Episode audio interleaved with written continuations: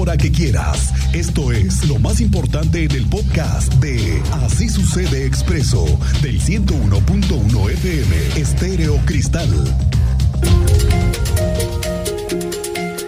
Estamos en los últimos días del mes de agosto, el plazo que se estableció de tres meses para saber cuál será el futuro de la concesión que existe hoy en el transporte público a través de la empresa Mobility, Mobility ADO. Es un hecho, la empresa está bajo supervisión desde el sexenio pasado con algo que no hicieron. Porque, mire, dejaron crecer los problemas de puntualidad, de eficiencia, de seguridad, de limpieza que se necesita en una ciudad como esta, que está en constante crecimiento. ¿Se necesitan más unidades? Sí, la empresa le entró con un parche de algunas más para el inicio del ciclo escolar. No vaya usted a pensar que nuevos, eso sí, eso sí no. Ni hablemos porque los concesionarios siguen alegando que no pueden meter unidades nuevas a circular porque no hay el mismo número de pasajeros que tenían antes de la pandemia. Con ese eterno pretexto, con ese, pretenden mantener la concesión con ese pésimo servicio. Entonces, hay un nuevo modelo que se está cocinando con al menos tres empresarios que están dedicados al transporte de personal. Me voy enterando que estos empresarios desde el arranque del sexenio levantaron la mano para hacerse cargo de este negocio.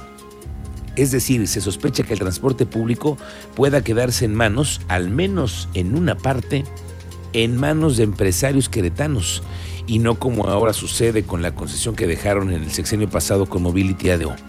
Pero a ver, aquí le viene la buena noticia, muy buena noticia. La condición para que consigan el contrato estos tres empresarios es que tendrán que contar con unidades nuevas. Tú tienes ese dato, Andrea Martínez, cuéntanos, muy buenas tardes. ¿Qué tal Miguel Ángel? Muy buenas tardes y también a toda la audiencia. Pues así es, se comprarán nuevas unidades de transporte público para este nuevo modelo integral de movilidad en la zona metropolitana. Así lo informó el gobernador de Querétaro, Mauricio Curi González, que bueno, pues nos explicaba que justamente con este nuevo modelo que será presentado en septiembre, se pedirá a los concesionarios que se incluyan nuevos autobuses para que se sumen a la actual flotilla.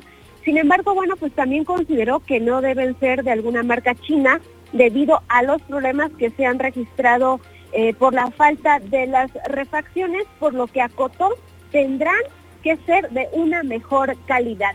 Escuchamos justamente pues esta información que nos compartía el día de hoy el gobernador del estado. Yo en lo personal no estuve de acuerdo, no, no estoy de acuerdo que sean chinas porque hay muchos problemas en, refacciones, etcétera. Tendría que ser algo totalmente nuevo y, de mejor calidad.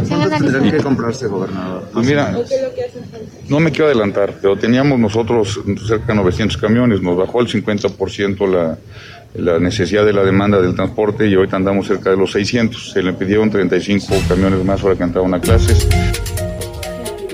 Y bueno, como lo escuchábamos, Curi González eh, recordó que anteriormente circulaban alrededor de 900 camiones, aunque bueno, eh, pues agregada que actualmente disminuyó en un 50% la demanda, por lo que bueno, actualmente circulan cerca de 600 unidades en la zona metropolitana. Y bueno, finalmente el mandatario estatal aclaró que el servicio de transporte público, bueno, pues no se arreglará de un día para otro, por lo que reiteró que primero se deben ajustar las frecuencias. Esta fue la información, Miguel Ángel. Gracias, Andrea Martínez. Estamos pendientes con esa información y le prometo que haremos todo lo posible, haremos todo lo posible periodísticamente para saber antes qué tipo de camiones se van a conseguir, cómo van a ser. Yo soy de los que pienso, ahora que andan buscando concesionarios, yo soy de los que pienso en que sería una gran oportunidad que en esta ciudad se pudieran contemplar que los camiones tengan dos funciones y si usted si no usted me puede ayudar con otras más, pero dos que creo que son esenciales y que hoy ningún camión Ningún camión de transporte público en Querétaro lo tiene, que son los montabicicletas. Oh, buen punto. No puede ser que no tengamos. Queremos una ciudad con mucha movilidad. Eso sí, nuevas ciclovías, unas que no tienen mantenimiento y otras más que piensan. Pero si tú te quieres transportar y quieres hacer esa conectividad con el transporte público, ¿dónde subes una bicicleta? ¿En dónde te permiten subir una bicicleta en un camión? Aquí en, en Querétaro, ni en ningún lado. Oye, no puede ser. Eso. Y dos, que sean camiones suficientemente modernos, que no contaminen, etcétera, eso ya viene implícito, creo. Pero lo que sí se necesita urgentemente son estos camiones que tienen la tecnología para acercarse hacia el pavimento lo más posible para que la gente que tiene una necesidad pueda subir. Entonces, ahora que andan de compras con tanto camión, con nuevos camiones, que piensen en eso. Claro, considerar estos avances que nos llevarán a ese otro nivel que se pretende. Ojalá, señor Cristian Lugo. Y otra, ya de plano, ¿no? Pues que les pongan red, que les pongan wifi.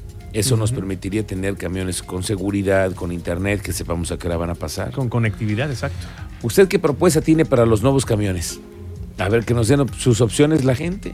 Algo importante que dice el auditor y tiene toda la razón. La cultura como usuario para cuidar un vehículo de ese nivel. Ajá, esa es otra. Esa es otra. Claro, esa es otra. Esa es otra. Porque de repente dicen, es que, que vienen bien asquerosos. Pues sí, los que se subieron antes de que se ¿Y qué encargaron. dejaste ahí guardado? ¿Qué dejaste ahí? Ahí dejaste el chicle pegado, no se vale. O, o- o los que vienen de malas y vienen rayando, ¿no? El vidrio. Por ejemplo. Por ejemplo. O me aventé el chicle, dejé la envoltura ahí tirada. Sí, sí, o los que no, nomás no, híjole, no, no puede ser. Lo vamos a platicar más adelante. Si usted tiene ideas, ¿tiene usted ideas con respecto a las nuevas unidades que podrían comprarse para Querétaro?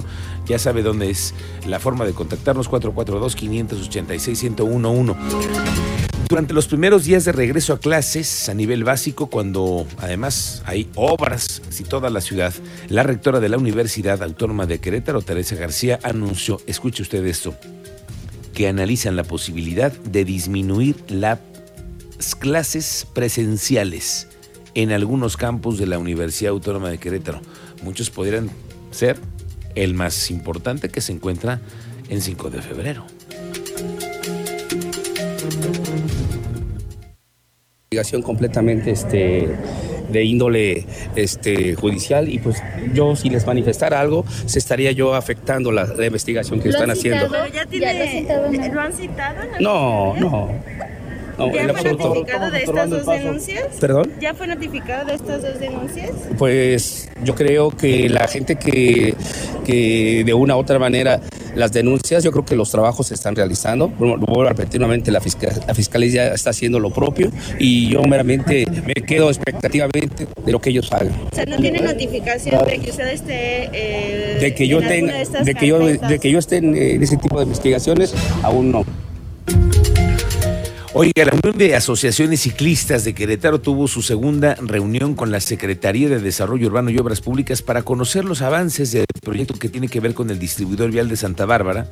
Andrés Montero, que es integrante de este colectivo, comentó que hicieron unas sugerencias para ensanchar los carriles de las ciclovías que se están construyendo, como también la posibilidad de colocar volardos para mayor seguridad y subir la banqueta algunas partes de este carril destinado a las bicicletas.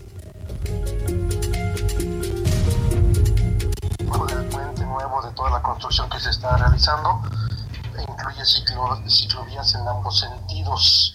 Entonces, este, nos pidió nuestra opinión y pues ya, ya dimos nuestras observaciones, por ejemplo, pues el ancho que tiene que tener la ciclovía, en las, esquinas del puente Santa Bárbara, la curva, y ahí nos mostraron el gráfico donde pues eh, el ancho que tiene y cómo va a estar eh, protegido, ¿no? En este momento tienen dialetones, pero pues hablando sobre el proyecto de los dialetones más como en avenidas este, de alto tránsito, pues eh, van a visualizar otra forma de colocarle volardos o la ciclovía en las esquinas, que sería subirla a nivel de banqueta. Bueno, se viene la temporada de lluvias y con ello el monitoreo de zonas de riesgo. Y mire quiénes fueron los que salieron observados. Resulta que algunas de las concesiones de pantallas o espectaculares que se encuentran montadas en las calles de la ciudad. Cuéntanos, Alejandro Payán, ¿cómo te va? Muy buenas tardes, bienvenido. ¿Qué tal, Miguel Ángel? Muy buenas tardes, un gusto saludarte también a Cristian. Pues eh, sí, efectivamente, déjame comentarte que la Secretaría de Desarrollo Sostenible en la capital, encabezada por Tania Palacios Puri, confirmó que los anuncios espectaculares en la capital, por lo menos cinco, serán retirados y sancionados debido al riesgo que representan a la población. Y es que recordemos que tan solo el mes pasado se cayó uno en Jardines de la Hacienda el cual pues debido a la falla estructural y el peso del agua afectó a automovilistas que tenían estacionados su vehículo. Si te parece bien, vamos a escuchar la explicación que da la funcionaria municipal. Exactamente, es este a través del Departamento de Imagen Urbana, que está en la Dirección de Desarrollo Urbano, se está trabajando de la mano con, con Protección Civil y otras autoridades, incluso con, con sociedad civil organizada que también nos está ayudando a poder este, ingresar a, modo de observador algunas quejas respecto de algunos que ubican con, posibilidad de, irregularidad y tenemos un universo de aproximadamente cinco que se encuentran en este estado, digamos, ya con, con consideraciones de, de, posibles medidas.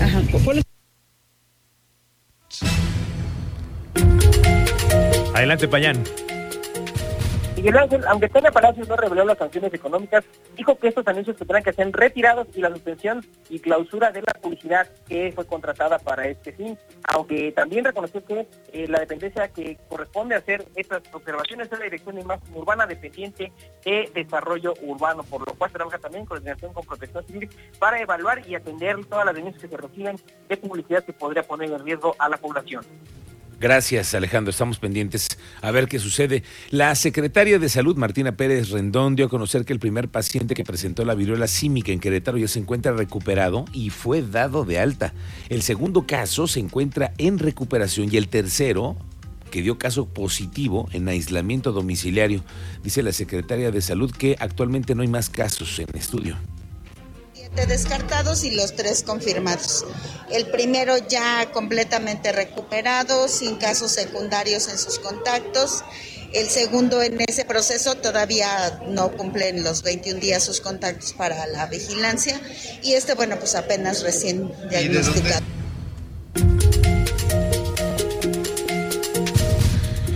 Vamos contigo, Teniente Mérida. Hay una nueva recomendación de la Defensoría de los Derechos Humanos. Tú estás al tanto de eso. Muy buenas tardes, Teniente. Buenas tardes, Miguel Ángel. Buenas tardes a nuestro auditorio. Déjame te platico de esta recomendación emitida por la Defensoría de los Derechos Humanos del Estado de Querétaro al Hospital de Especialidades del Niño y la Mujer por violación a los derechos humanos de un menor de edad por negligencia médica. El menor de edad agraviado sufrió un deterioro neurológico permanente que le provocó una discapacidad motriz severa en una intervención quirúrgica practicada el 6 de agosto del 2017. De acuerdo con su certificado médico de discapacidad, el menor de edad agraviado presenta un grado severo de discapacidad por causa de isquemia anoxia por paro cardiorrespiratorio, por diagnóstico cuadriparesia por encefalopatía hipóxico-isquémica. Pero mejor escuchemos al ombudsperson en relación a esta recomendación. Eh, aunque los hechos se remontan al año 2017, es importante mencionar que esta defensoría recibió el expediente en el año 2020 por parte de la Comisión Nacional de los Derechos Humanos, que es la instancia ante la cual eh, las víctimas indirectas presentan esta queja y ella nos lo remite y es que tenemos eh, conocimiento en ese año. Eh, a partir de entonces, este órgano garante se abocó a la investigación de los hechos, para lo que fueron cruciales dos dictámenes que concluyeron lo mismo, uno por parte de la Comisión de Arbitraje Médico de Querétaro, la CAMEC, y uno por parte de un perito especializado independiente. En ambos dictámenes técnicos se concluye que se cometieron negligencias médicas al momento de realizar el procedimiento para anestesiar a un menor de edad previa a una cirugía de apendicitis, eh, lo cual provocó un daño neurológico permanente además de una discapacidad motriz severa. En relación a esto, Miguel Ángel, hay eh, la investigación que hizo la Defensoría cuenta con opiniones técnico-médicas de la Comisión de Arbitraje Médico del Estado de Querétaro, en la que se concluyó que el médico anestesiólogo no cumplió con sus obligaciones de medios al ser negligente, falto de pericia e imprudente previo al procedimiento quirúrgico del menor es la información, Miguel Ángel. Gracias, teniente. Estamos contigo de regreso más adelante para que nos cuentes de eso y de los sobrevuelos, por cierto, que hiciste ayer por la tarde. El alcalde de Huimilpan, Juan Guzmán, reconoció las investigaciones que realiza la Fiscalía General de Justicia para detener a los ex policías que aparente privaron de la vida al joven Daniel Franco Miranda. Sobre este asunto, Juan Guzmán dice que las carpetas de investigación por omisión afirmó que no han sido notificados y que tampoco hubo citado ningún funcionario.